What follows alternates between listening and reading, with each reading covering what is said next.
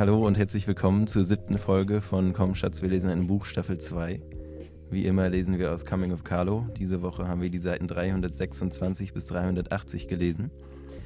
Vorab, es wird wieder in der äh, Folgenbeschreibung eine Content Note geben. Die ist, glaube ich, diese Woche bitter nötig. Ähm, aber bevor wir darauf eingehen, wen habe ich denn hier mit mir im Studio? Hallo, ich bin Kai. Hier, Tore sitzt auch da. Äh, Till auch übrigens. Paula auch. Und ich bin Felix, ja. Ähm, ich würde sagen, wie letzte Woche gehen wir wieder chronologisch durch diesen Leseabschnitt vor. Und da fangen wir beim See an, mit dem wir letztes Mal auch abgeschlossen hatten. Da waren wir ja mitten in einer Szene drin, wo es um, also wo Carlo und Gwen im Wald sind, am See Sie reden etwas über Carlos Verletzung. Und diesmal fangen sie an mit Haien. Äh, und es geht um darum, ob es Süßwasserhaie gibt. Und Gwen fragt Carlo so ein bisschen aus. Ähm, und Carlo fühlt sich dann sehr verstanden von Gwen irgendwie. Oder er, er, er spürt dann die Liebe. Es wird beschrieben, wie seine Augen vom Schwarz zum Braun wandeln und er irgendwie sich ein bisschen mehr öffnen kann. Äh, was waren für euch so die wichtigen Parts aus dieser Szene? Naja, halt so ein bisschen die Erkenntnis, ähm, dass er sich zu unserer aller Überraschung äh, halt für so Sachen interessiert. So, also wo er halt ihr so anfängt, so Meeresbiologie von Haien zu erklären, so weil er da offensichtlich als Teenie mal so eine Phase hatte. So, und dann halt beschrieben wird, wie er halt auf einmal, so wie er so, wie er so seinen Panzer so ein bisschen verliert weil er über etwas redet, was ihn halt bewegt. Und das, das fand ich krass. So, also man sollte es ja nicht meinen, so, dass ihn halt irgendwas bewegt. So, das, das, das hat mich geradezu schockiert, aber halt positiv so. Darf ich dazu direkt eine Stelle vorlesen? Ja, ja, die gerne. da, glaube ich, sehr ähm, wichtig war. Das ist auf 331 über dieser, wie ich finde, sehr interessanten Fußnote, zu der wir vielleicht noch kommen. Oh ja. Ähm, wenn er sehen könnte, wie fadenscheinig seine harte Hülle in diesen Sekunden wird, wenn er wüsste, wie wenig er mit dem abweisenden, unnahbaren, kühlen Carlo, den er gemeinhin markiert, gemein hat, wenn er die Veränderung in, sein Gesicht, äh, in seinem Gesicht, die Milderung der Herbheit, das Fehlen des, des zynischen Zuges um den Mund, das Herandämmern des Brauns in seinen Augen beobachten könnte, wenn ihm vollständig bewusst würde, dass er gerade keine trockenen Ein-Wort-Antworten gibt, die Worte kommen lässt und quasi unbedacht drauf losredet, es würde ihm nicht gefallen, wäre ein Ärgernis. Er würde dagegen vorgehen, sie schließen wie eine Auster an Land und die Sicht auf den Jungen versperren. Und Gwen, Gwen würde Carlos Selbstschutzmaßnahmen mit einem ironischen Lächeln quittieren und die Zärtlichkeit in ihrem Blick durch Suffisanz er ersetzen. Kannst du nochmal ganz kurz sagen, welche Seite war das? 331. ja, perfekt, danke, ne? Ähm, da steckt dann auch irgendwie die ganze Tragik dann schon wieder mit drin. Ne? Also, dass es irgendwie diesen kleinen Moment gibt. Aber wenn sie das sich von außen sehen könnten, also wenn sie anfangen würden, das zu reflektieren, ähm, dann äh, würden sie das gar nicht zulassen wollen. Zumindest Carlo irgendwie gar nicht zulassen wollen. Äh, also, dass die vielleicht das dann in der, im Rückblick gar nicht als tollen, schönen Moment, als Durchbruch, wie wir ihn jetzt vielleicht lesen, so wie ich ihn auch gelesen habe, äh, Kai, bei dir, nicht als solchen großen Moment betrachten, sondern als äh, Moment der Schwäche vielleicht eher. Oder würdet ihr da widersprechen? Nee, ich würde voll zustimmen. Ähm, ich finde tatsächlich, dass das schon vorher, eine Seite vorher schon drin angelegt ist, beziehungsweise die Seiten vorher. Mhm. Ähm, das, die Stelle hat mir sehr, sehr gut gefallen. Seite 330 Anfang ich fand auch in diesem Zusammenhang, was auf derselben, also was auch auf Seite 330 steht, ähm, es fällt schwer, weil Lieben ein euphemistisches Verb ist. So. Das hat mich auch echt hm. irgendwie beeindruckt, weil es halt auch. Also so der, so, so der ganze Roman, so, der hat ja irgendwie so diesen Zug in so eine Auflösung der Sprache und so und was kann halt Sprache überhaupt so darstellen und sowas und so. Und das ist halt eigentlich alles also das ist also alles was halt Gefühle beschreibt halt immer ein Euphemismus ist weil du Gefühle eigentlich nicht darstellen kannst. Also so, so habe ich die Szene verstanden und das fand ich sehr gut. Ich denke ich denk jetzt nur laut darauf weil ich finde es super was du gesagt hast. Ähm, wir haben ja schon häufig irgendwie mal über die Unzulänglichkeit von Sprache gesprochen, die hier die ganze Zeit irgendwie auch verhandelt wird. Und wenn man halt diesem Rabbit Hole immer weiter folgt, also wenn du das sagst, wenn man irgendwie merkt, okay, ich sage, ich liebe dich, aber was mit meine ich da eigentlich genau? Was heißt Liebe denn eigentlich? Und irgendwann kommst du halt immer zu dem Punkt, wo äh, alles ähm, es hat halt keine Bedeutung an sich, sondern es kommt immer nur total auf den Kontext an und es ist alles relativ. Es ist alles mhm. relativ. Und wenn diese Konstanten dann irgendwie abgebaut werden, was, was bleibt einem denn dann noch? Und äh, dann könnte man ja Carlos irgendwie Wunsch darauf hin, ähm, gefühllos zu sein, ähm, bedürfnislos zu sein, wie du gesagt hast, Felix, auch deuten als äh, okay, wenn ich, wenn ich da keine Sicherheit habe irgendwie drin, ähm, wenn ich mir nicht sicher sein kann, was ich bin, was meine Umwelt ist, wer ich eigentlich sein will, dann ist das wie so, ein, so eine Reaktion darauf. Einfach so eine sehr reaktionäre Reaktion, oder? Hat das, hat das irgendwie Sinn gemacht? Äh, Paula guckt sehr skeptisch. Sorry. Ich denke nur nach. Ich, ja. ich habe mich noch nicht entschieden, ob ich skeptisch bin. Also du meinst, er entzieht sich der Unsicherheit des Lebens halt, indem der nicht zulässt. Genau, äh, wenn du halt nicht anfängst drüber nachzudenken und dich äh, darin irgendwie zu verlieren, äh, dann hast du ja auch erstmal kein Problem. Also natürlich mhm. kommen dadurch unfassbar viele Probleme zustande, ähm, weil im, im, Unbewussten natürlich äh, Sachen in dir arbeiten äh, und du darauf, darauf irgendwie reagierst. Aber vielleicht ist das auch einfach zu viel gewollt, zu viel reingelesen. Nein. Aber so ein bisschen als dieses Auseinandernehmen und ähm, in die Sprache total reingehen und eigentlich zeigen, wie, wie weit die ist und dass die, dass die kein adäquates Instrument ist, um irgendwie Welt zu beschreiben. Also adäquat ist auch mhm. wieder relativ, ne? aber ähm, wenn man das irgendwie zu Ende denkt, dann ist es ja wie so eine neuere reaktionäre Kritik an, alle Werte werden abgebaut, ne? Also das, was so, was dann die Postmoderne ist. Also alles ist nur noch relativ und es gibt kein klares Gut und Böse mehr und so. Und ähm, dass irgendwie Carlo ein Produkt dessen vielleicht ist. Finde ich eine sehr, sehr spannende Analyse. Ich weiß nicht ja. genau, ob ich mitgehen würde. Ja, Für mich ist es ähm, viel eher eigentlich so eine ja, Rationalisierungsstrategie, weil ich schon das Gefühl habe, dass er darüber nachdenkt und eben versucht, Emotionen zu versprachlichen, beziehungsweise ist ja auch nicht so richtig klar, ob er das selber denkt oder quasi, ob Lisa Krenzler das denkt, ähm, jetzt in dieser. Die Erzählstimme. Die Erzählstimme. Die Erzählstimme. Äh, entschuldige. Ein großer Fauxpas. Ähm, dementsprechend habe ich trotzdem das Gefühl, dass es gar nicht so doll um alles wird relativ, mhm. sondern dass es eine bewusste Strategie ist, um sich eben von seiner eigenen Emotionslage zu entgrenzen, um ja, Emotionen rational machen zu können. Ja, ich glaube, das trifft es auch besser. Aber vielleicht, man, kon man konnte es ja mal kurz mit einem moderne, postmoderne Exkurs Fand ich auch sehr gut. Ja, danke. Dank. äh, sorry für die, für die Fußnote. nee, alles gut. Ähm, Paula, wolltest du noch was sagen?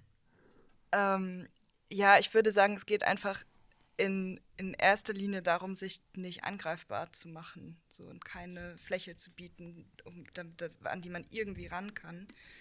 Ähm, und das wird dann eben so, so rationalisiert mit diesem, diesem Nachdenken über Sprache. Auf der Seite davor, also 329, ähm, steht ja auch die Angst, sie könnte sich auflösen und ihn allein zurücklassen, latent gegenwärtig. Idiotisches Verhalten, abstruse Ängste, sich überglücklich und irrsinnig angezogen fühlen. Der Begriff, der diese Absonderlichkeiten zusammenfasst, das beschreibt, was den Menschen wesentlich vom Tier unterscheidet, fängt mit L an, hat fünf Buchstaben und lautet nicht Logik. So. Und das ist halt irgendwie, was ihr gerade meintet mit so diesen Rationalisierungsstrategien so, dass die halt offensichtlich eine krasse Sackgasse sind, so wie wir seit äh, geraumen Seiten halt lesen, dass sich dieser Mensch in einer krassen Sackgasse befindet, so, weil er halt, weil er halt versucht, sich von seinen Gefühlen abzuspalten, so. Und das macht ihn halt zunehmend weniger menschlich. Und mhm. das, das Ergebnis ist dann, der Satz ganz unten, vielleicht ist alle Wahrheit Wahnwitz. Und wenn du halt zu dem Ergebnis kommst, äh, dann so, dann ist dir, dann sind dir irgendwie keine Grenzen mehr gesetzt, im negativen Sinne. So. Ja. Und gleichzeitig funktioniert es ja in seinem eigenen Kosmos ähm, situativ trotzdem. Ne? Also wenn man sich zum Beispiel Seite 330 anguckt, wo es dann diese Auseinander ähm, oder Differenzierung beziehungsweise ja, begriffsdefinitorische Bestimmung dieser einzelnen Sätze von ich liebe dich, ich sehe dich, ich höre dich gibt. Am, am Ende ist dann, am Ende dieser Rationalisierungsstrategie ist quasi offensichtlich, okay, das war verdammt knapp. Ich habe mich gerade noch mal drum herum gewunden. Ähm, was ja eigentlich dann so Kernaussage irgendwie davon ist. Ja. Ich frage mich dann auch, was Gwen so dazu meint, weil es ja dann auf Seite 331 heißt, sie würde es mit einem ironischen Lächeln quittieren, äh, was ja andeutet, dass sie schon irgendwie Carlos Rationalisierung oder irgendwie seine Geschlossenheit durchschauen kann. Ähm, und da habe ich dann aber gedacht, was, also wenn sie das so genau wahrnimmt, was ist der, was ist die Motivation für sie, den irgendwie aus dieser Starre rauszulocken? Das ist voll die gute Frage. Naja, sie mag den halt.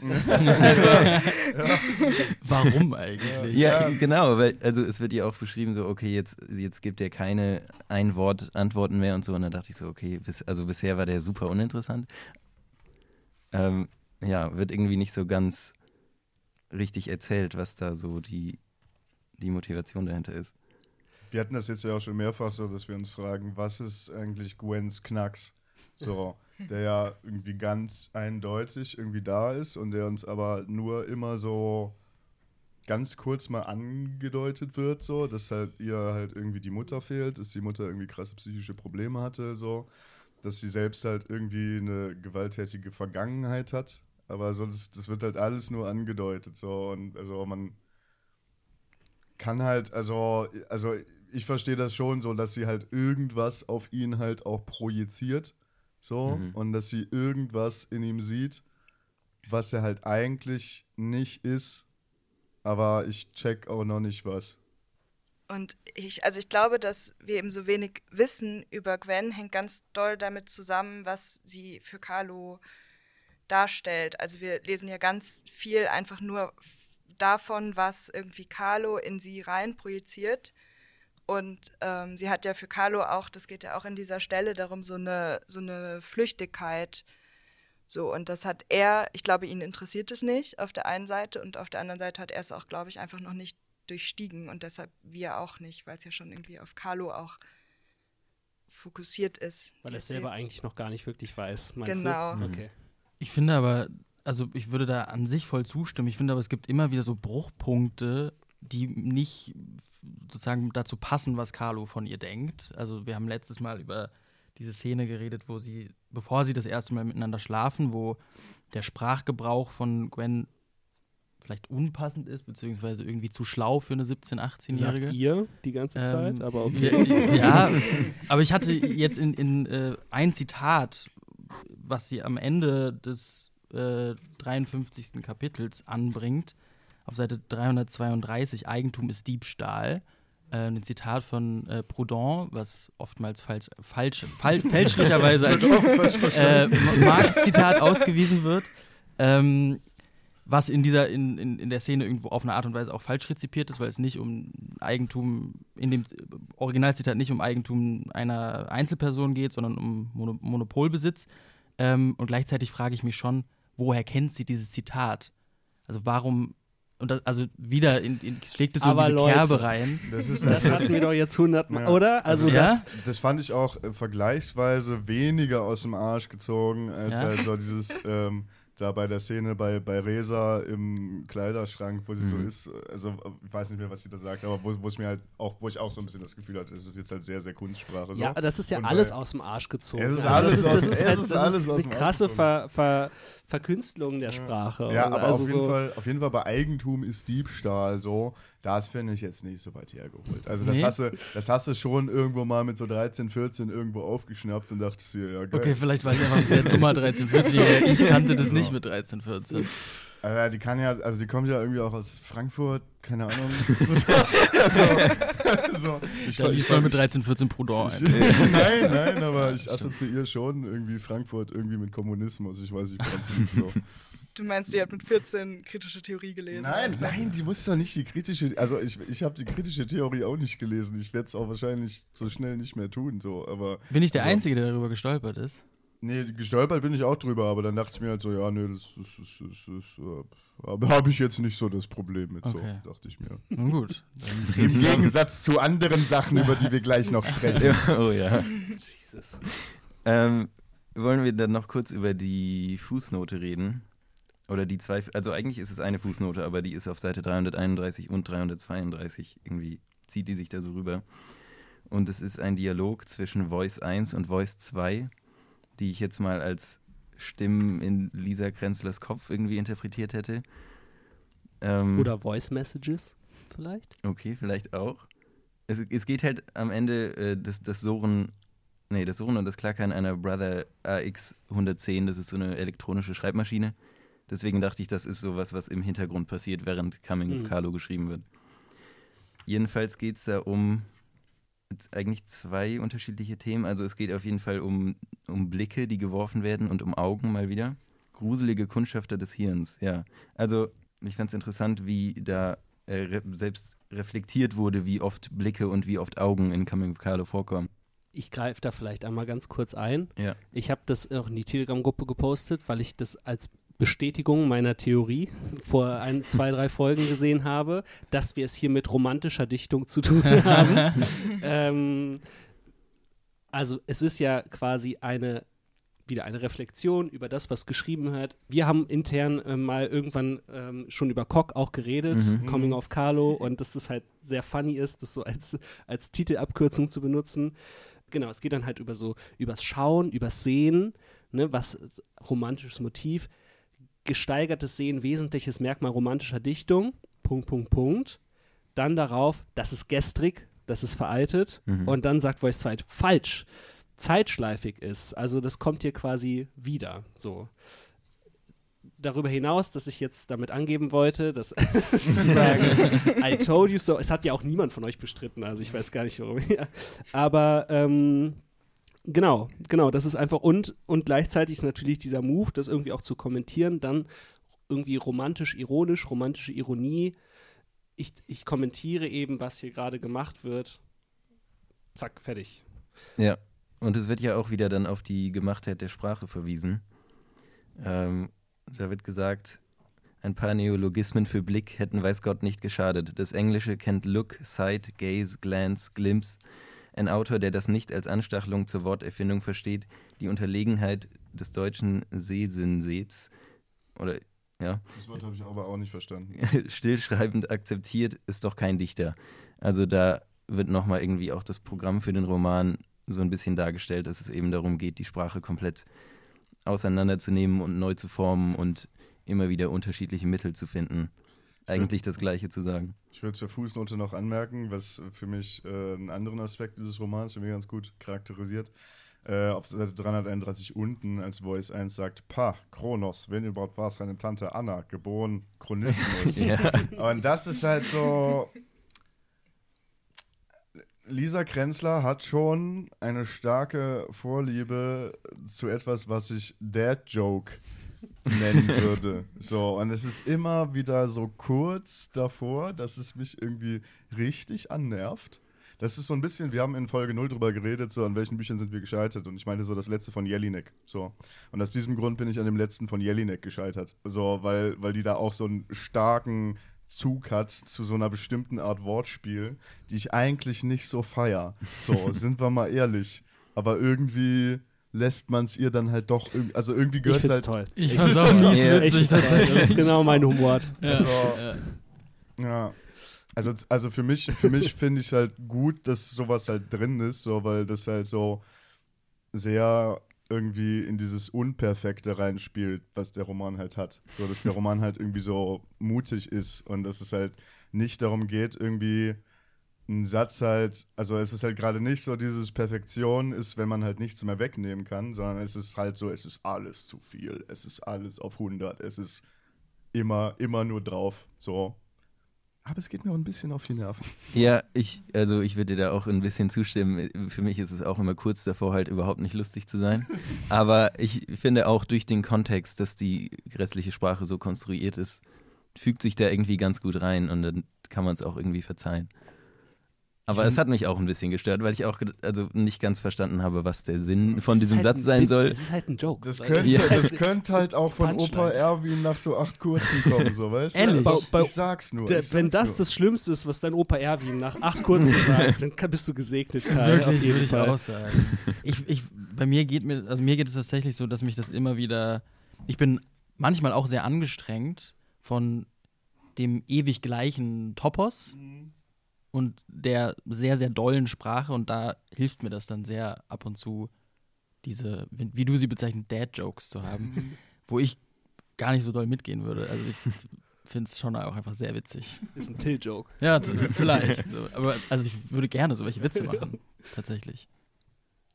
Aber ich finde es schön, dass du, also wie du das gerade aber beschrieben hast, dieses Perfektion nicht durch Wegnehmen und Polieren, bis ein Satz so ist, dass er nicht anders sein kann, sondern einfach draufschütten, draufschütten, draufschütten, wo drin rumwühlen, gucken, was passieren kann. Und natürlich trotzdem glaube ich schon, dass jeder Satz, der da steht, so das stehen soll auch. Aber es, es hat nicht, also es will darauf nicht abziehen, diese Wirkung zu erzeugen. Und das finde ich irgendwie, das ist ziemlich auf den Punkt gebracht, wie du das so beschrieben hast. Es gibt äh, dann einen Abschnitt, äh, der während den Ferien spielt. Also das andere war auch während den Ferien, aber hier geht es jetzt um Gwen und Carlo, die vorm Lagerfeuer sitzen. Und da wird auch wieder referiert auf äh, Magie. Carlo denkt wieder äh, über Gwen, dass sie eine Hexe sein könnte. Und ähm, fühlt sich irgendwie von ihr verzaubert oder in so einen Bann gesetzt. Also jedenfalls, als würde er von ihr manipuliert werden. Und vergleicht sich dann selbst oder wird verglichen von der Erzählstimme mit König Sisyphos, der in so einem Kreislauf gefangen ist. Da wird es wieder zeitschlaufig und er hat das Gefühl, immer wenn er sich Gwen annähern möchte, entfernt er sich dann doch wieder von ihr. Das war zum Beispiel eine Textstelle, wo ich genervt war davon. Weil es im Endeffekt auf, auf einer Metareflexionsebene eigentlich genau das nochmal erzählt, was die ganze Zeit passiert. Und Mhm. da war ich so, okay, reicht auch irgendwann. Also bei mir ging es hier noch voll, weil ich aber 54.2 so spannend fand. Mir ging es zum Beispiel eher so bei diesem Abschnitt, also wir müssen ja auch nicht über alles so detailliert reden, aber als, Mhm. die, als sie sich da Porridge gemacht hat, Ja. Jesus Ja. Christ, Ja. so in Da drei dachte, ich, Kapiteln. da dachte ich auch kurz, du könntest jetzt halt doch einfach schreiben, Gwen macht sich was Ja. zu essen. So, das würde mir reichen. So. Also bei dem Crepe ist es toll, weil da kriege ich auch Hunger bei. Ja. Ja, und ja, der Crepe war ja auch irgendwie so richtig sexy beschrieben und so nice, glatt gestrichen, aber der Porridge, ich habe erst überhaupt nicht gecheckt, was das überhaupt sein soll, bis sie es dann gegessen hat. Also das war irgendwie so, ja, diese Klumpen quellen auf und dann kommt da Zimt dazu. Naja, aber das kommt ja alles erst später so ein ja, bisschen. ja. Ähm, aber wir können noch kurz reden über Lebewesen sind Strebewesen. Ihr Strebensende, ihr Lebensende. Ist doch mega. Wo haben wir das noch? äh, das ist Seite 336. Ja, und da aber ähm, würde ich vielleicht noch mal ganz kurz eine Stelle vorlesen, Mhm. ähm, die ich beschrieben oder die ich quasi mir notiert habe als Schmerz und Geilheit. die Doppelspitze der Hierarchie der negativen bzw. positiven Empfindungen. IAW, wisst ihr, wofür die Abkürzung steht? In anderen In- Worten. ja. In anderen Worten, danke dir. König und Königin der Gefühlswelt stellen, stellen Schmerz und Geilheit dar. Auf ihrem Befehl hin wird der Mensch schleunigst tätig, vergisst gestern und morgen und drängt auf Erlösung. Die Paradoxie, dass König Schmerz und Königin Geilheit ihn dazu aufrufen, sie vom Thron zu stürzen, dass sie bekämpft und abgetötet werden wollen, erscheint ihm in seiner Erregung ganz natürlich und nicht weiter bedenkenswert, weswegen ihm der Sinn hinter dem Widersinn, der Plan, den das vorgeblich sturzwillige Königspaar verfolgt, verborgen bleibt. Schmerzfrei und wundgevögelt will ich sein, überschreit er die Vernunft, die über das danach Bescheid weiß. Ja, ja. Ähm, also auch dadurch, dass sie dann halt, ähm, ne, also, sie, also es wird so über Sisyphos geschrieben und er wird mit Sisyphos verglichen und es gibt so diesen lustigen Halbsatz. Ähm, da Hexen keine Götter und also keine streng ihre Allmacht missbrauchenden Richter sind, war die Arbeit, die der Verhexte im Loop zu verrichten hatte, rein körperlich ein Kinderspiel, musste er doch im Gegensatz zu Sisyphos keinen Felsblock auf einen Hügel wälzen, sondern lediglich den Schwanz hochkriegen. Lol. Ähm, ähm, und, ne, und dann wird hier in 54.3 so halt auch so Camus reflektiert, von dem das so kommt, so. Und das, das war dann halt auf einmal nicht mehr Opa Erwin nach acht kurzen, sondern es war halt schon, also keine Ahnung, Lisa Krenzler sitzt im Halbschatten in irgendeinem so Café und raucht so Kette so und redet so. Der Fels bei Sisyphos ist eigentlich ein Phallus. So, das fand ich. Das, also, das hat mir Spaß gemacht zu lesen. So, auch wenn es ein bisschen hirnverbrannt ist. Ja, aber das ist doch null Hirn verbrannt. Also ich meine diesen Absatz mit der die Doppelspitze der Gefühlswelt. Also einfach zu, zu sehen, dass Schmerz und Geilheit zwei so krasse Triebe sind, die also irgendwie ja bei Carlo auf jeden Fall so dominant sind. Ähm, und das, das Eklige dabei dann ja, dass so, so, sobald so alles, worauf die äh, Gefühle hinwollen, ist, dass es sie dann nicht mehr gibt und dann kommen sie aber wieder. Also so, mhm. ich will nur, dass der Schmerz nicht mehr da ist und trotzdem ist der Schmerz mein stärkster Antrieb. Also dass Carlo eigentlich durch diese beiden Triebe so gesteuert ist äh, und sie sein ganzes Handeln so krass dominieren und es da irgendwie auch erstmal keine Lösung für gibt, ist ja schon meine Erkenntnis, oder was heißt eine Erkenntnis, aber ein Hinweis, der mir so mega weitergeholfen hat auch. Äh, oder war das, war das, also es ist natürlich irgendwie schon offensichtlich die ganze Zeit gewesen, aber das hier nochmal so auf den Punkt zu bringen, schmerzfrei und wundgevögelt will ich sein. so, das ist das, worauf es hinausläuft. So irgendwie räudig und trivial das ist. Ja, das ist halt irgendwie so, dass so seine, seine große Fantasie halt ist, dass am Ende halt nichts mehr da ist. Ja, genau, weil wenn so. die erstmal befriedigt sind, ja. dann ist da ja irgendwie nichts mehr. Oh. Das, was, was ihn halt auch so, ne, deswegen fand ich halt auch so, ähm, so dieser Gedanke, der da entwickelt wird, so, so Lust ist etwas, was halt irgendwie so beseitigt werden muss. So. Und die Wiederholung dessen ist eigentlich nichts Schönes, sondern es mhm. ist halt irgendwie so eine quälende Aufgabe. So. Das hat mich auch low-key sehr deprimiert, auf jeden Fall, so diese Sichtweise darauf von ihm. Ja, ich äh, musste dann auch an Carlo 01 denken, den Vater, bei dem das ja vielleicht, also der ja auch dieses eine perfekte Jahr hatte und dann irgendwie versucht hat, seine ganzen Bedürfnisse zu befriedigen in diesem einen Jahr. Und äh, bei dem war das dann ja vielleicht irgendwie so, dass er danach nach nichts mehr streben konnte und dann ist er halt ja. gestorben. Also wir, wir, wissen aber auch nicht, ob er das hatte. Also wir wissen auch, wir wissen halt nur, nee, dass das er stimmt. das gesagt hat. So. Aber die Theorie mag ich sehr. Finde ich irgendwie leuchtet ein, auf jeden Fall. Ja, ja ich habe nämlich schon mehrmals gedacht, eigentlich sind die, die Wege, die Carlo 01 und 02 irgendwie für ihre Leitbewältigung nutzen, so ein bisschen gegenteilig. Also Carlo will halt nichts fühlen. Also Carlo 02 meine ich, und sein Vater wollte halt irgendwie alles fühlen. Also das ist so, ja, mhm. irgendwie, irgendwie gegensätzliche Richtungen, in die die sich bewegen.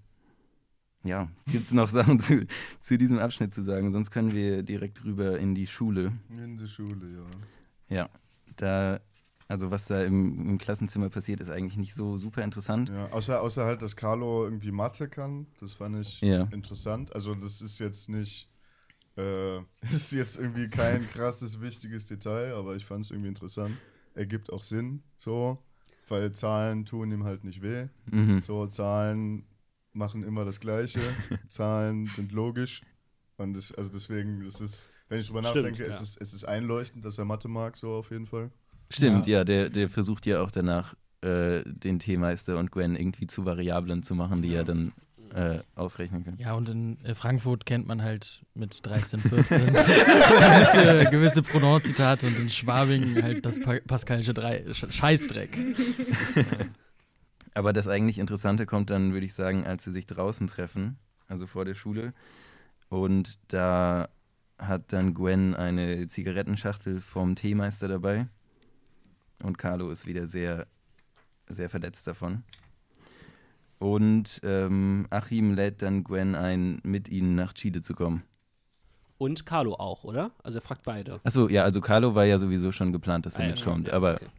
genau, aber jetzt wurde Gwen noch mit dazu eingeladen. Naja, und äh, halt, wie gesagt, so, er sieht halt die ne, wie auf ein geheimes Zeichen hin zücken Carlo und Gwen ihre Zigarrenschachteln, eher Players, je Marlboro Menthol. So, ne? Und die Marlboro Menthol, das ist ja das Zeichen des Teemeisters, so, was äh, seine, seine unglücklich verliebte Paranoia, ähm, dass Gwen und der Teemeister was am Laufen haben, halt krass befeuert. So. Mhm. Wes chick ich rauch, des Fick ich bin. das war irgendwie, das war super der Satz. Also inhaltlich vielleicht nicht so, aber wes Brot, weil davor ja auch, wes Brot ich esse, das Lied ich singe. Ja. Ist das irgendeine Anspielung? Habt ihr das mal gegoogelt? Das ist so ein Sprichwort aus dem Mittelalter irgendwie und da ging es darum, dass Leute ähm, Lieder gesungen haben über Fürsten oder irgendwelche Adligen und meinten, dass sie eben positive Dinge sagen müssen, damit sie von denen gefüttert werden. Also wenn sie das Brot von diesen Adligen haben wollen, dann müssen sie halt denen schöne Lieder singen. Und Gwen will das Zeug zum Verticken, um irgendwie Geld zu verdienen. Ja. Passt schon. ja, und das ist halt auch, also, was ich an so diesen Stellen halt auch immer so ein bisschen krass finde. So, also klar, Carlo kommt nicht klar und so weiter und er soll sich halt echt einfach mal chillen und so weiter und so fort. So, aber so diese, diese krass unangenehme Paranoia, so die man hat, wenn man unglücklich verliebt ist, so, die erkenne ich halt auch wieder. So dieses, so dieses, dieses krasse Überinterpretieren von irgendwelchen kleinsten Zeichen, so, die sich, die sich direkt in deinem äh, Kopf verschachteln zu so einem Selbsthass-Panorama. so, das ist, ähm, das ist schon on point auch.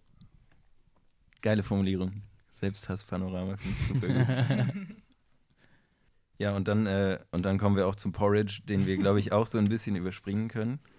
Da war für mich auf jeden Fall nichts super Neues drin. Also da habe ich nicht das Gefühl gehabt, dass ich was über Gwen gelernt hätte. Was ich eigentlich schade finde, weil wir ja so wenig aus ihrer Perspektive haben. Und dafür ist dieser Abschnitt nicht, nicht so super emotional nah an, an ihr dran. Naja, so auf 56.2 so. Sie holt dann ja diesen Atlas und dann gab es diese Sequenz, die ich schon schön fand, wo sie sich halt Chile anschaut auf der, mhm. auf der Atlaskarte. Und dann so ihr Nagel kerbt ein Kreuz in die Klippen, stört Albatrosse beim Nisten oder Gwens Finger ist ein Klippenspringer, ein Wahnsinniger, der sich ins 5 Grad kalte Wasser stürzt. Also wo, fand ich cool. So. Also sie ist halt so diesen, diesen riesigen Finger, der irgendwie so auf, auf Chile niedergeht. So. Was dann halt so zusammenmontiert ist äh, mit diesem Song von. Ja, weil dazu habt ihr da irgendwie Gedanken zu? Ich bin aus diesem Lied nicht so schlau geworden. Nee, ich habe die, hab die Band gegoogelt. Äh, JJ72 heißen die, glaube ich. Das waren so Iren. Mhm. so. Die hatten kurz so ein bisschen Erfolg, also um 2000 okay. rum. Und haben sich aber auch, glaube ich, irgendwie so 2004 schon wieder aufgelöst. Und ich fand, und ja, und es kam offensichtlich mal in den Charts, so was ich interessant fand, weil dieser Text halt auch eigentlich super abstrakt ist. Also es klingt. Ja, deshalb, ja dazu habe ich, also dazu habe ich mich halt gefragt, so, was, was mhm. macht, was hat dieser Text so für der steht da ja. Paul, du hast angesetzt gerade? Mm, ja, mein einer Gedanke dazu ist, dass ich, wenn ich äh, lese We Don't Need Oxygen, musste ich an einen Hai denken wieder. Ja. Das, das hat geholfen, danke. ja. Aber äh, also das habe ich auch gedacht, aber dann habe ich mich gefragt, ob das überhaupt stimmt. Also Haie, die nehmen ja auch irgendwie Sauerstoff schon ja, auf, stimmt. oder? Aber das wäre auch das Erste, worauf ich es übertragen hätte. The rest are impaled with sense.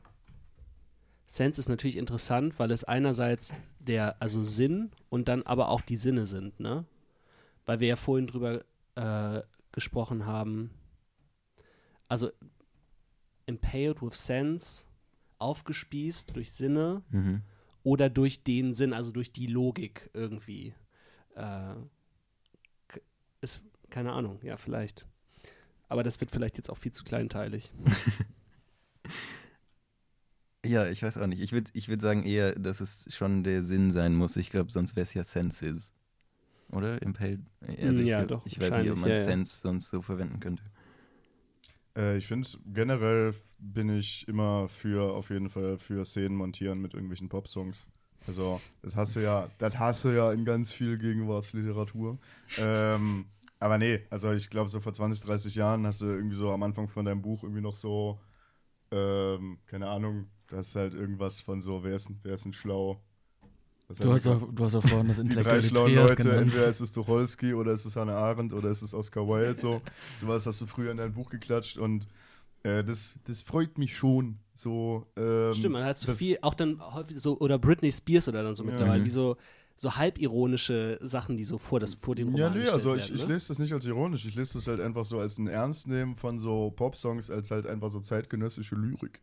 So. Okay, ja. weil, weil genau das ist es halt. So. Also unabhängig davon, wie jetzt die Qualität dieser Lyrik ist, So, kann man sich so immer drüber streiten, aber es ist definitiv Lyrik. So, ich finde es cool, äh, dass das hier drin ist. Wir können ja in die Telegram-Gruppe mal unsere äh, liebsten äh, Pop-Zitate vor Romanen stellen. Wir können wir zu Hause mal gucken, was wir da noch so finden. Mhm.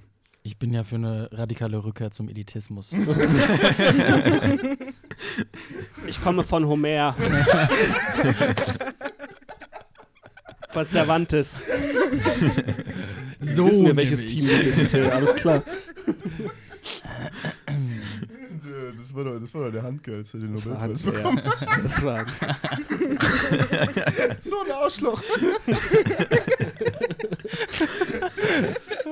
Okay. Ja, ja weiter, weiter. Weiter. Text, Ja. Weil jetzt wird es langsam Oh auch schlimm, nein. meine Freunde. Genau, jetzt kommen wir zum Bernhard und Bianca-Part von diesem Leseabschnitt. Möchte jemand mal versuchen, etwas zusammenzufassen, was in dieser sehr, sehr langen Szene passiert? Es ist an sich, ähm, glaube ich, halt eigentlich schnell gesagt. Also, Carlo und Achim treffen sich mit Jeanette, heißt sie, glaube ich. Ja, Das ist halt das eine Girl, das Achim gut findet. Ähm, vom Markt, glaube ich, da hat sie, hat er sie das erste Mal gesehen, ne? Genau, Ja, die genau. Also wenn, er, wenn er immer auf dem Markt helfen musste und dann hat Ja. sie einen Stand gegenüber. Ja, aber die so. waren zusammen auf der Schule und er war dann in Ja. sie verliebt. Ja. Und dann war Aber sie er war nur Bauer und war ihr nicht gut Ja, genug. genau. Bis, bis sie dann Bis sie- rausgefunden hat, dass er Land hat und Ja. Geld. Ja. Ja, aber auf jeden Fall findet Ach- Achim sie gut. Und äh, er hat halt irgendwie so Carlo breitgeschlagen, so, jo, komm mal mit so, und wir machen da so, so eine Art Doppeldate-Situation drauf, draus, weil da ist halt noch eine Freundin von Janette dabei, nämlich Bianca, genannt Bixi. Und dann gibt es halt diese sehr, sehr lange Szene, wo sie da in dieser Bar sitzen, so, die auch wieder, da auch, sind auch wieder so ein paar Pop-Songs reinmontiert, zum Beispiel Genie in a Bottle von Christina Aguilera. Ähm, und Carlo säuft sich halt mal wieder massiv einen rein, so, und dann driftet er ab in halt so eine äh, sehr unangenehme Vergewaltigungsfantasie, wo er. Gibt es angenehme Vergewaltigung? Hast du recht, Till, hast du recht. So, er driftet ab in eine, also ich meinte, eine sehr unangenehm zu lesende. Ja. So, Mhm. ne? es, es war ein Abschnitt, der unangenehm zu lesen war, so. Er driftet ab in diese Vergewaltigungsfantasie, wo er halt irgendwie so eine Figur aus diesem Kinderfilm, Bernhard und Bianca, Ja, also das Ding ist, er geht ja über den Namen Bianca und dann geht irgendwie sein äh, Assoziationsgerät äh, an im Kopf und er kommt halt zu dem Film Bernhard und Bianca und da zu diesem Mädchen, was in dem Film ein, glaube ich, fünf-, vierjähriges Mädchen ist, Penny. Und ähm, stellt sich dieses dann in diesem Setting von Bernhard und Bianca als 13-Jährige vor und baut so ein alter Ego ein, was Kenny heißt, was so er im Prinzip ist. Und äh, dass die dann irgendwie was haben und er schließlich dieser Kenny, die eigentlich irgendwie ein Stellvertreter für ihn ist, wo auch drin steht, er ist dann in diesem Kopf von diesem Kenny drin, äh, diese Penny vergewaltigt in diesem eigentlich ja D Disney-Kinderfilm-Setting. Mhm. Und diese Penny hat aber auch körperliche Attribute seiner kleinen Schwester Lina, äh, wird an einer Stelle geschrieben, wo wir auf Seite 30 oder 20 ganz am Anfang schon mal hatten, dass da irgendwie so ein inzestiöses Ding war, wo sie mal kurz geknutscht haben. Also so auf ganz vielen Ebenen schlimm zu lesen. Ja, und ähm, irgendwann, irgendwann bricht diese Fantasie, die er hat, dann aber halt ab, weil sich sozusagen das Bild von Gwen in diese Fantasie halt reinschiebt und er das halt nicht ignorieren kann. Und das war dann halt wieder so, dann, dann war ich so ein bisschen, okay, die, diese, diese ganze Sequenz, die hat dann doch halt erzählerisch, macht die halt sehr viel Sinn, so, weil es wird halt beschrieben, wie er halt, ähm, so, ne, also so, so meine These über Carlo ist ja die ganze Zeit, er braucht halt die Gewalt, so. Die Gewalt ist halt so das Einzige, was ihm ein Gefühl der Kontrolle verschafft, so. Und er versucht halt diesen Kontrollmechanismus halt wieder zu aktivieren und er stellt halt fest, dass es halt einfach nicht mehr so funktioniert wie früher.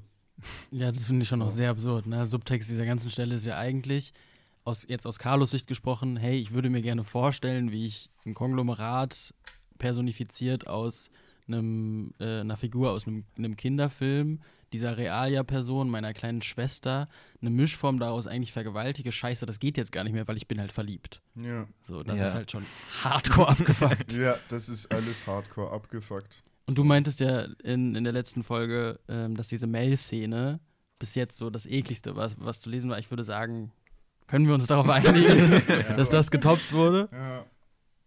Ja, ich habe mich, also am Anfang, ich habe halt den Film nicht gesehen. Also es wird wohl nicht so im Film passieren, aber ich meine, am Anfang habe ich mich noch gefragt, wie viel davon ist so dazu gedichtet und ist das auch ein Versuch von Lisa Kränzler irgendwie die Penny aus diesem Film zu so psychologisch aufzuarbeiten, weil das ja, glaube ich, teilweise stimmt, dass sie aus diesem Waisenhaus kommt und von diesen Leuten adoptiert wird. Ich habe es ich hab's eine ganze Weile gebraucht, um diese, also sehr, sehr lange, als ich diese Sequenz gelesen habe, dachte ich halt erstmal, dass sie sozusagen die Backstory von Bianca halt irgendwie erzählt. So halt so gekreuzt mit so dieser Figur aus äh, Bernhard und Bianca. Und das ist dann aber, also das glaube ich halt eigentlich nicht. Also eigentlich wird hier nichts über Bianca erzählt, außer dass sie halt irgendwie da Nee. sitzt und Carlo sie ans Knie toucht. So. Nee, ich glaube auch nicht. Aber ich habe mich dann gefragt, was. Also es, es, es geht halt auch darum, dass äh, Penny dann anfängt zu trinken. Da habe ich dann gedacht, ob das was mit seiner Mutter zu tun hat, dass Carlo irgendwie darüber nachdenkt, weil es auch darum geht, dass, äh, dass, dass dieser Alkoholismus für, zu so, äh, für sie zu einem Ritual wird, was sie irgendwie mutig äh, da in den Kampf gehen lässt. Aber an sich fand ich es sehr schwer, diese ganzen Ebenen zu durchschauen, die da alle sich irgendwie verschränken. Also wir haben am Anfang halt diese, das was am Anfang noch passiert, dieses Kapitel ist, dass diese Penny aus diesem Kosmos des Disney-Films rausgeholt wird, ein paar Jahre gealtert wird ähm, und eigentlich ja eine emanzipierte Figur wird. Äh, das ist alles noch, das, das, also es basiert schon noch auf dem Film und er macht sie ja dann zu einer emanzipierten Figur eigentlich, die so sagt, Mhm. sie ähm, muss eben nicht von der Mäusepolizei gerettet werden, sondern ähm, lebt halt so ihr Leben äh, da in den Sümpfen äh, auf diesem Schiff und ähm, das ist ja aber kein, so als erstes könnte man das so als befreienden Aktvorstellung sehen und aber das Ziel davon ist ja nur, sie zu einer sexualisierten ähm, Projektion zu machen. So, also so und deshalb äh, bin ich auch, diese Ebenen gehen alle so übereinander und ineinander und was dabei jetzt eigentlich so herauskommt, ist so voll schwer zu greifen, finde ich. Ich weiß nicht. Ja, ich glaube, also ja, dass es eine, eine enorme Vermischung der, der verschiedensten Ebenen ist, aber es fängt ja schon da, damit an, dass er über den Namen Bianca nachdenkt und dann diese Assoziation, Assoziationskette losgeht. Ja, ja. Ähm, glaube, ne, ich habe das am Anfang auch so gelesen, weil ich den Film selber auch nicht gesehen habe, dass er sich so eine Background-Story zu Bianca imaginiert. Und auf eine Art und Weise stimmt es nicht, weil es natürlich irgendwie diese Filmgeschichte ist, die dann, wie Tore schon gesagt hat, ja, sich auf eine Art und Weise verselbstständigt in, in, seinem, in seinen Gedanken. Und gleichzeitig würde ich schon sagen, dass das irgendwo synchronisiert ist mit einer Idee von Bianca, beziehungsweise von Bixie. Also, dass es ja schon die ganze Zeit darum geht, dass er Bixie auch immer wieder anguckt und sich dann diese Gedanken-Assoziationsketten weiterspinnen. Ähm, und er sich in seinem betrunkenen und komplett wirren und total ekelhaften Kopf so diese Mischform aus Realia und Fiktionselementen vermischen. dass man vielleicht so ein bisschen auch befürchten müsste, wenn der jetzt weitermachen würde und ähm, wenn, wenn die jetzt irgendwie zusammen nach Hause gehen würde, was dann passieren würde so. Ja, Mhm. Es gibt halt auch, und die Szene endet halt damit so, dass er halt denkt, scheiße, ich sterbe gleich. Habt ihr das auch so Er gelesen? hat auf einmal Angst vom Tod. er hat ne? auf einmal, ja. also er kriegt halt auf einmal, er kriegt halt auf einmal so Herzrasen und sowas so und er hat halt so, ähm, ich will nicht sterben, übersetzt Carlo, was ihm in diesen Sekunden Billionen von Körperzellen und Bakterien zuschreien. Und dann, ähm, also, also ich finde gerade die Stelle nicht wieder, aber er, er hat auf jeden Fall so diesen Moment so, wo er halt kurz denkt, so, yo, es geht gerade halt irgendwie zu Ende. ja, er denkt, er kriegt einen Herzinfarkt oder so, ne? Ja. Ja, aber das war, glaube ich, als Folge auch davon, dass er eben äh, wieder über Gwen nachgedacht hat und dass er, also da wird das dann mit Ghostbusters verglichen, mit so einer Geister-Bekämpfungspistole, dass er die eigentlich auf sich selbst richten will und Gwen irgendwie aus sich rauslösen. Aber das sorgt bei ihm dann doch für diese Art Panikattacke, weil er halt merkt, dass er doch auch ohne Gwen nicht leben kann. Ja, Panikattacke war ein bisschen das äh, Wort, nach dem ich gesucht habe. Also ich glaube, es wird hier so ein bisschen beschrieben, wie er halt eine Panikattacke kriegt. So. Mhm. Ich würde vielleicht einmal ganz kurz eine Stelle, an, über die ich kurz gerne sprechen würde, 365, wo dieser Kenny mittendrin ist in der Vergewaltigung. Und dann kommt die Stelle in der Mitte, die Schlange, die von Kennys Unterleib absteht und zustößt, den Jungen entmenschlicht und ein mo mordgieriges Mischwesen aus ihm macht, will Sperma speien, etc., etc. Dann hat er dieses, von den anderen unbemerkt ist er aus seiner großen dunkelblonden Behausung aus und bei Kenny eingezogen, also Carlo. Mhm. Ähm, und dann nochmal weiter unten ist, wenn er drauf guckt, was er sieht, ist ein V-förmiger Rücken mit eisiger Mondlichtglasur, dessen Schulterblätter wie kleine dreckige Flügel aussehen. Dreieckige. Dreieckige Flügel aussehen. Also hier haben wir wieder so religiöse Motive, die Schlange, Mhm. wir haben die Flügel, Engel irgendwie. Und was ich hieraus gelesen habe, ist, dass es ja schon so ist, okay, dieser, der Trieb und die Gewalt macht, entmenschlicht ihn eigentlich. Und ähm, er hat etwas so, etwas Unschuldiges wie ein Engel, also ein 13-jähriges Kind, äh, die schlimmste Gewalt überhaupt angetan. Und ich weiß aber gerade, ich weiß nicht, ob das so ein Moment ist von, er kennt das dann, weil ich habe nicht, nicht wirklich das Gefühl, also ich, wa- was, was wird mir hiermit irgendwie gesagt? Ich weiß, gar- es ist gerade ein bisschen wirr, sorry, aber Nee, so. ich, we- ich weiß schon ein bisschen, also ich weiß schon ein bisschen, was du meinst. Also wenn man sich halt irgendwie, also wenn man aus dieser Szene halt irgendwas Positives ziehen will, so, dann man könnte es halt so interpretieren, dass halt irgendwie, dass es so ein bisschen der Moment ist, wo sowas ganz krasses in ihm halt irgendwie bricht. Also dass das der Moment ist, so, wo er halt eigentlich kennt, äh, ein bisschen erkennt, was er ist. dass er von außen auf sich drauf guckt und dann so einen Hm. Moment hat von, was Das war das denn gerade hier? Ja, vielleicht schon. Also es geht dann ja auf der nächsten Seite, was ich interessant fand, da geht es dann noch ein bisschen um den Mond und all das. Äh, und dann kommt, hey, was sind das denn für bescheuerte Gedanken? Und dann geht es darum, dass der, Mond ihn natürlich eigentlich nicht interessiert. Und Carlo versucht sich eben wieder aus diesem Gedankenstrom irgendwie rauszulösen, indem er meint, äh, Kenny würde das in dieser Szene ja gar nicht denken. Sondern, Ja. also der versucht dann diesen Ken auch zu einer Person zu machen, die eigentlich eine Idealvorstellung von ihm selbst ist. Also einmal soll der körperlich unversehrt sein, kommt dann später noch vor, oder dass er nicht, nicht gealtert sein soll.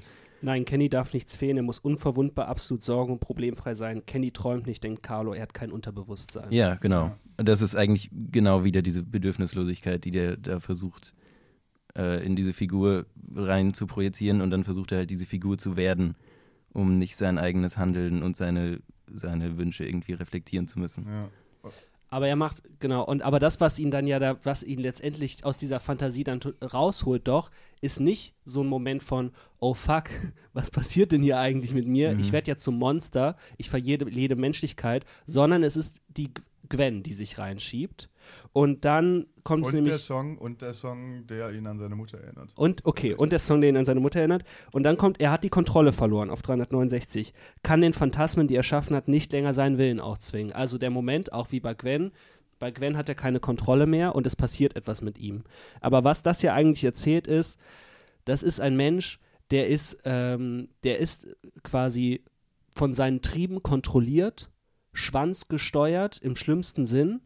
Und alles, was ihn aber retten kann, oder was ihn nicht retten kann, sondern was ihn da irgendwie rausholen kann, was ihm seine Menschlichkeit zurückgibt, äh, ist nicht, dass er das irgendwie selber merkt und von sich aus durch seine Kontrollmechanismen irgendwie versuchen kann zu reflektieren, was passiert hier eigentlich, sondern es ist die Frau, die reinkommt wie so ein magisches Wesen, äh, the Magic Being und die Liebe zu dieser Frau irgendwie, die wir aber auch noch gar nicht richtig greifen können, warum das überhaupt ist. Und die ist die einzige, die ihn so retten kann. Wisst ihr, was ich meine? Das ist Mhm. irgendwie die Message, die ich daraus mitnehme. Und das ist schon ein bisschen weird einfach. Ich, ich finde es krass spannend, dass du das sozusagen nur als Rettungsaspekt ansiehst, weil ich habe das Gefühl, dass es auch so sich in, sich in sich selbst reproduzierender Zirkelschluss ist.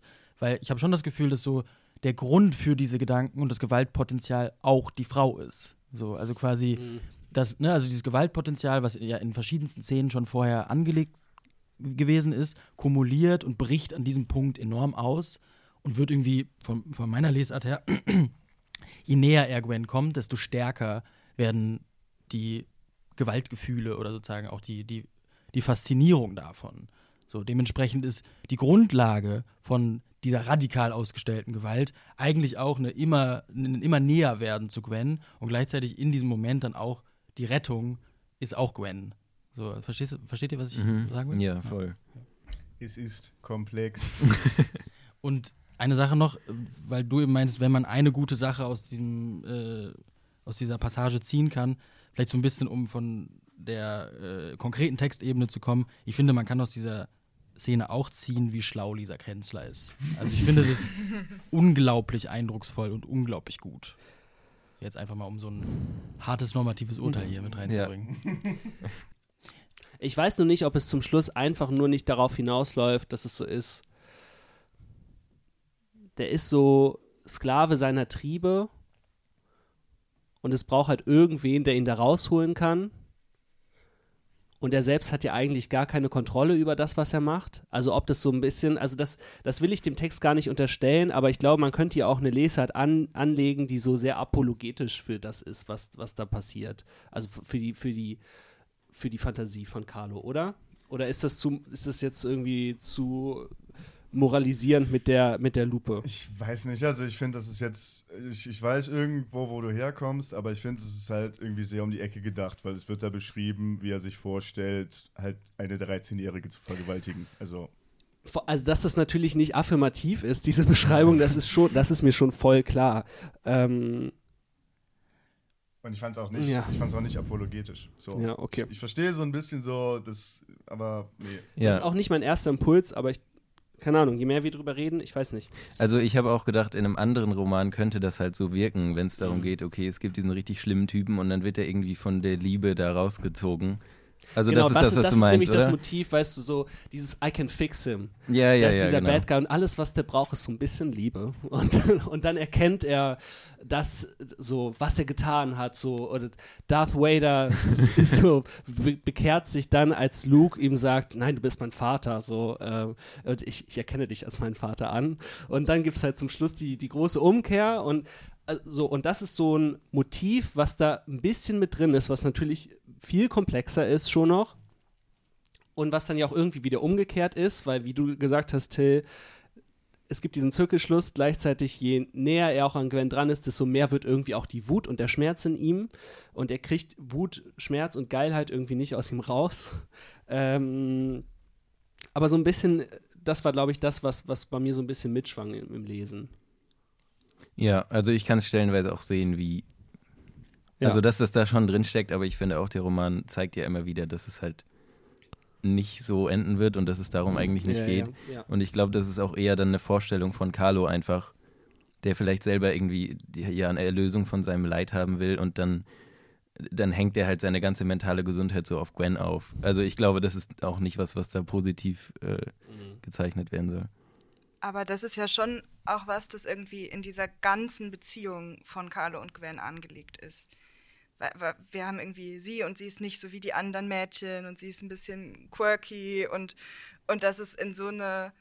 Also ich, ich finde das schon auf irgendeiner Ebene ist es ein, ein Zitat von solchen Erzählungen, die irgendwie so laufen und die irgendwie so ganz, ganz unterkomplex eine Frau daherkommen lassen und den, den Typen irgendwie fixen so. Und ich, das, das ist ja eigentlich in dieser ganzen ähm, Beziehung angelegt, aber ich finde, der Roman tanzt da so auf der auf, auf dem, dem Drahtseil, dass es immer genau nicht so wird und dass es immer genau viel, viel abgefuckter wird, als es eigentlich, eigentlich ist in so solchen Erzählungen vielleicht. Ich weiß es nicht.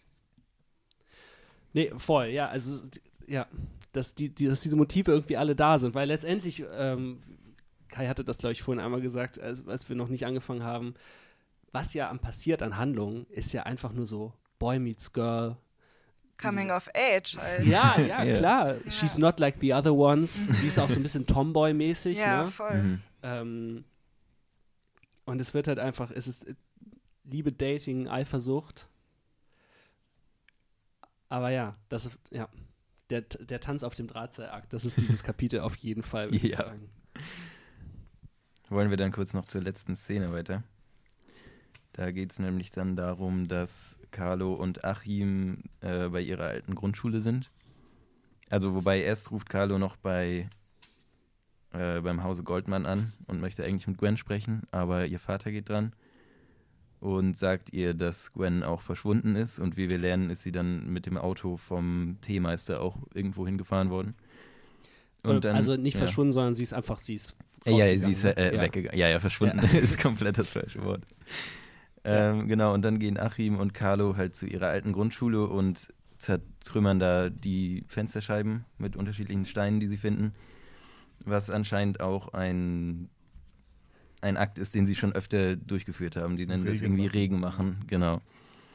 Ähm, ja, um eben die Wut rauszulassen.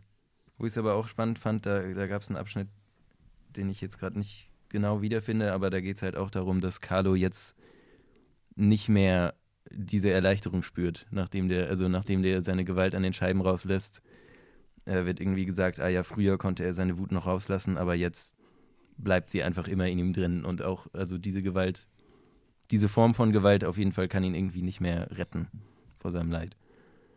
Er überlegt sogar kurz einfach nicht abzuhauen, ne? Sondern stehen zu bleiben. Mal gucken, Ja. was passiert. Aber Achim ist mal wieder ein Bruder. Achim wirklich Gut, mal. geil, Achim. ja. Zitat auf 379. Denn so wie gefrierende Flüssigkeit Flaschenglas zum Platzen bringt, so sprengt auch der Hass früher oder später sein Behältnis. Vorschattierung. Vorschuldigung. Wir hatten nur drüber gesprochen, was ist das Deutsche? ähm, Im Unterschied zum Glasknacken gefrorenen brennt der Böswill jedoch darauf, seine Zer sein Zerstörungswerk fortzusetzen, den nächstbesten Nächsten anzufallen. Was ja wahrscheinlich Gwen wäre. Mhm. Ja, man könnte die steile These in den Raum stellen, es wird kein Happy End geben. Ich, also ich glaube bis zum Schluss an die Liebe. Ich glaube an die Liebe, Leute. Ja, genau. Habt ihr irgendwelche tollen Sätze noch, die ihr gerne vorlesen wollt? Oder irgendwelche Fun Facts? Ich mochte das auf jeden Fall auf Seite 379, als sie da ähm, Fenster deppern gehen. Und dann als Beschreibung von Carlo, wesenskranker Rottweiler in Hastruhe, Geräthöhe ca. 189 cm, Innenraum unerleuchtet, Energieeffizienzklasse K. Ja, ich habe ja schon gesagt, dass ich auf Seite 330 diese äh, Rationalisierung der Emotionen sehr, sehr mochte. Da haben wir aber jetzt genug drüber gesprochen. Deswegen was sehr harmloses. Ich fand das Wort Laubbaumsaum sehr, sehr schön. Ich schließe mich an mit auch nur einem Wort. Gedanken-Olli. Auf 341. Gedanken-Olli. Carlo und Achim rauchen im Damensitz, sind Unlucky Lukes auf einem sprach- und gliederlosen Gaul. Ja, bis nächste Woche lesen wir bis Seite 439, bis zum Kapitel 63.